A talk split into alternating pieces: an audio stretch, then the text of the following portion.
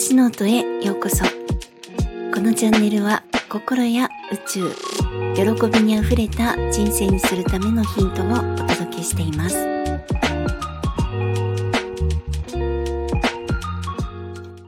皆さんいかがお過ごしですか？ゆみです。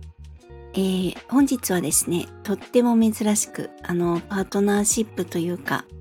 恋愛中、または夫婦関係についてのまあ、ちょっとしたことのお話をしようかなって思いました。まあ、以前にも同じようなテーマのお話をしましたが、あよく起こることなので、改めてのお届けです。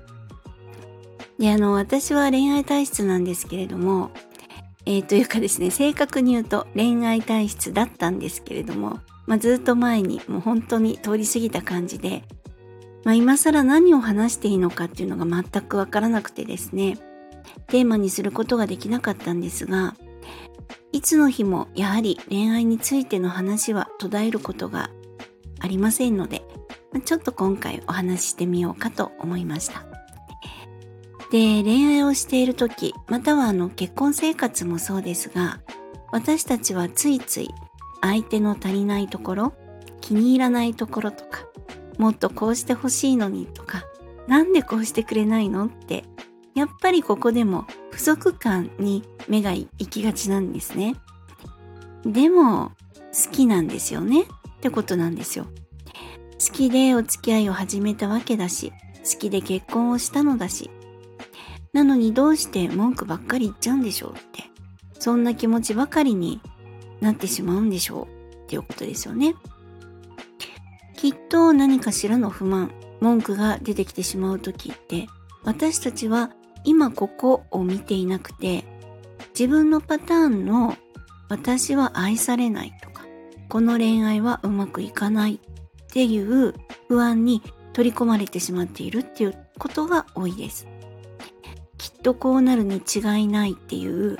よくわからない預言者のようになってしまいますね。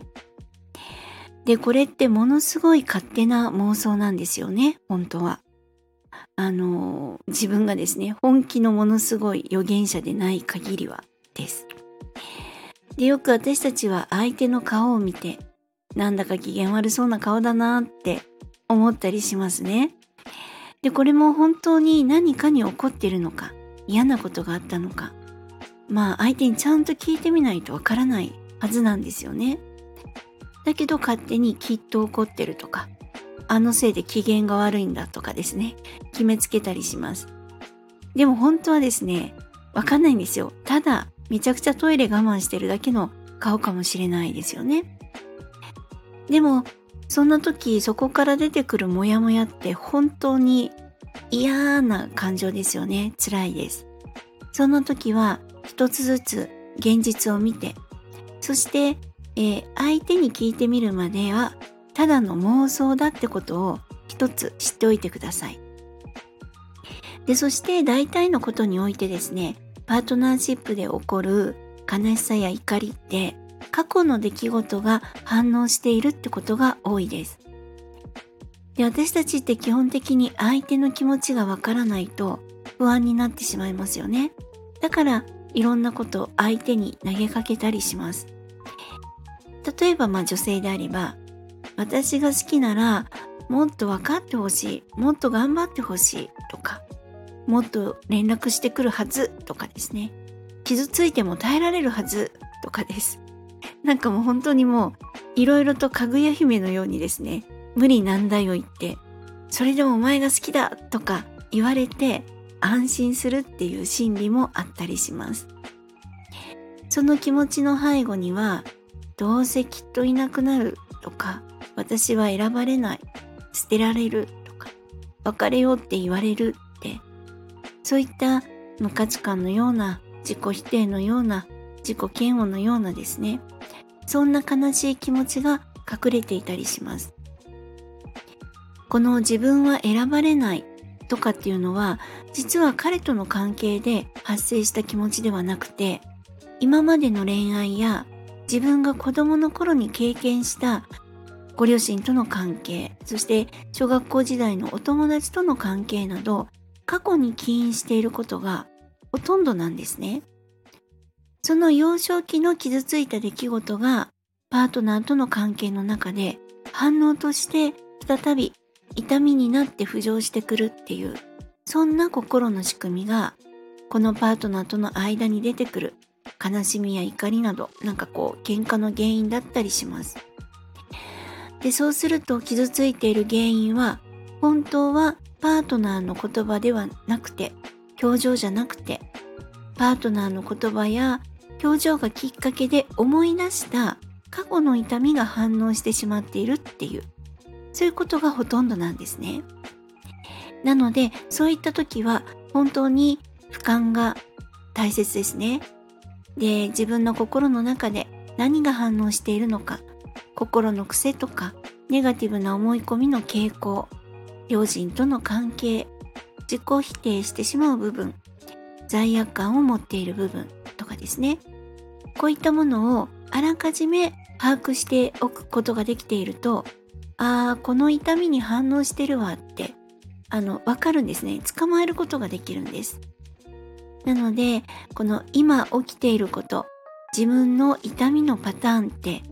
切り分けることがちゃんとできるようになってくるんですね。なので、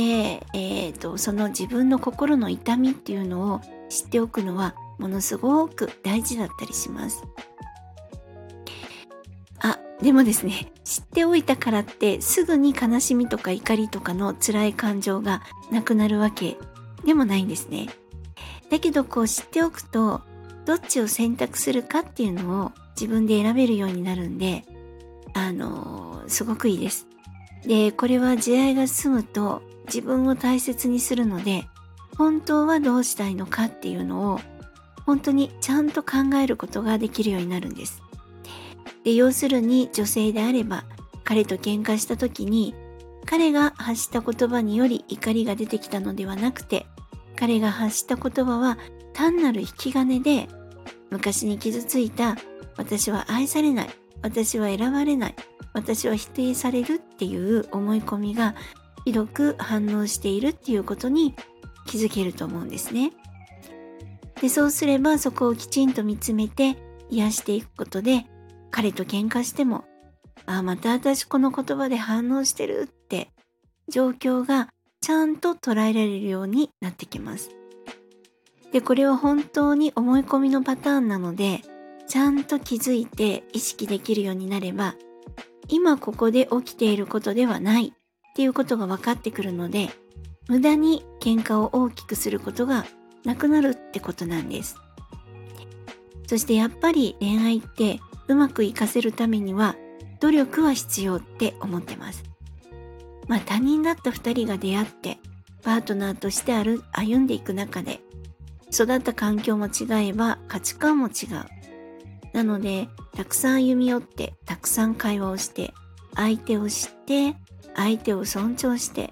そして2人ならではの混じり合う部分をたくさん広げていく必要がありますよね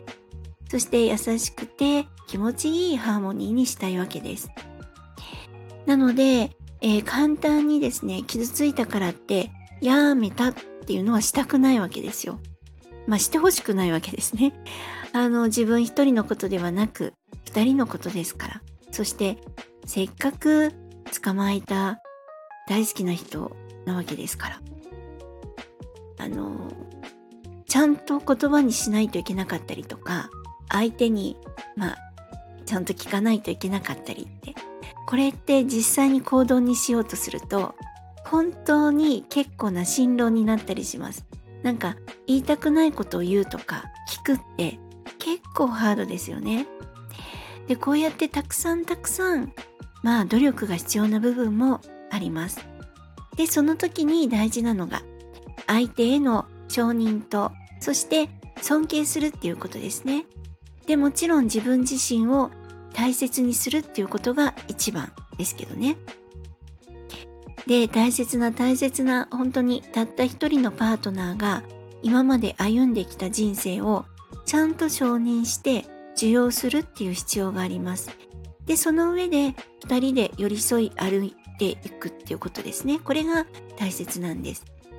で、そして自分の意見を言うとき、こうしてほしい、ここは嫌っっていう言い方ではなくですね、こうしてくれたら嬉しいなとか、こういうところが大好きって、こういう伝え方をしていくととってもいいですよね。で、そして会話のリアクションもとっても大事です。話の内容や、こう、お付き合いの期間によってもいろんな感情が出てくると思うんですが、まあ、恥ずかしさとかもありますよね、初めの時は。で、そして何よりも私たちはハートブレイクが怖いので、小さなことでもぬか喜びしたくないって思ったりとか、期待したくないって感じたり、あらかじめ防御したりしますね。で、例えばですが、あの、ずっと前から記念日にはお出かけしようって約束してたとします。でも、その日に仕事が入ってしまったって連絡がありました。なんで？どうして？私のことあんまり大切じゃないんだとか、浮気かなとか、いろいろ思っちゃうわけですよね。本当に。妄想の暴走ですよ。で、辛いなーとか思ってたら、あの、その日休めることになったよって連絡が入りました。でもですね、こう自分自身に過去の痛みがあったりする人は、なんか、やっぱりねっていうハートブレイクが大きかった分、素直に喜べなかったりします。でも本当に素直に喜べばいいのにです。なんか、ね、大丈夫なのって言った方がいいんじゃないの？なんてことをですね、先に言ったりするんですね。本当に困ったちゃんなんですよね。嬉しいくせにっていうことです。なので、こういった場合はですね、やっぱりちょっとは皮肉の一言も言いたいかもしれませんが、絶対にまず最初に、本当嬉しいって、やったありがとうって言った方がいいんです。絶対。ぜひそう言ってください。で、そしてそれだけで止めておくことができるようになれば、多分もっともっとお互いに愛が大きくなっていくと思うんですね。まあ、要するに、いらんことは言わないってことです。で、とびきりの笑顔で喜びを伝えてください。で、いつも感謝をして、そして常に信頼を寄せること。これがちゃんとできていれば、きっとずっとうまくいきます。で、そのためにもたくさん自愛をしていただきたいなって思います。えー、今日はそんなですね、まあ、ついつい起こりがちな、えー、パートナーとの間のちょっとしたイラってやつですね。なんか嫌だなって思う時の対処の仕方について、あと、そうですね、今までの経験からこんな心理が働いていますよっていうお話でした。今までの配信や今回のお話でわからないところがありましたら、ぜひコメントやレターいただけると嬉しいです。そして、いいねやフォローもしてくださるととっても嬉しいです。え本日も最後までお聴きくださり、本当にありがとうございました。皆様、ぜひ良いお時間をお過ごしください。ではまた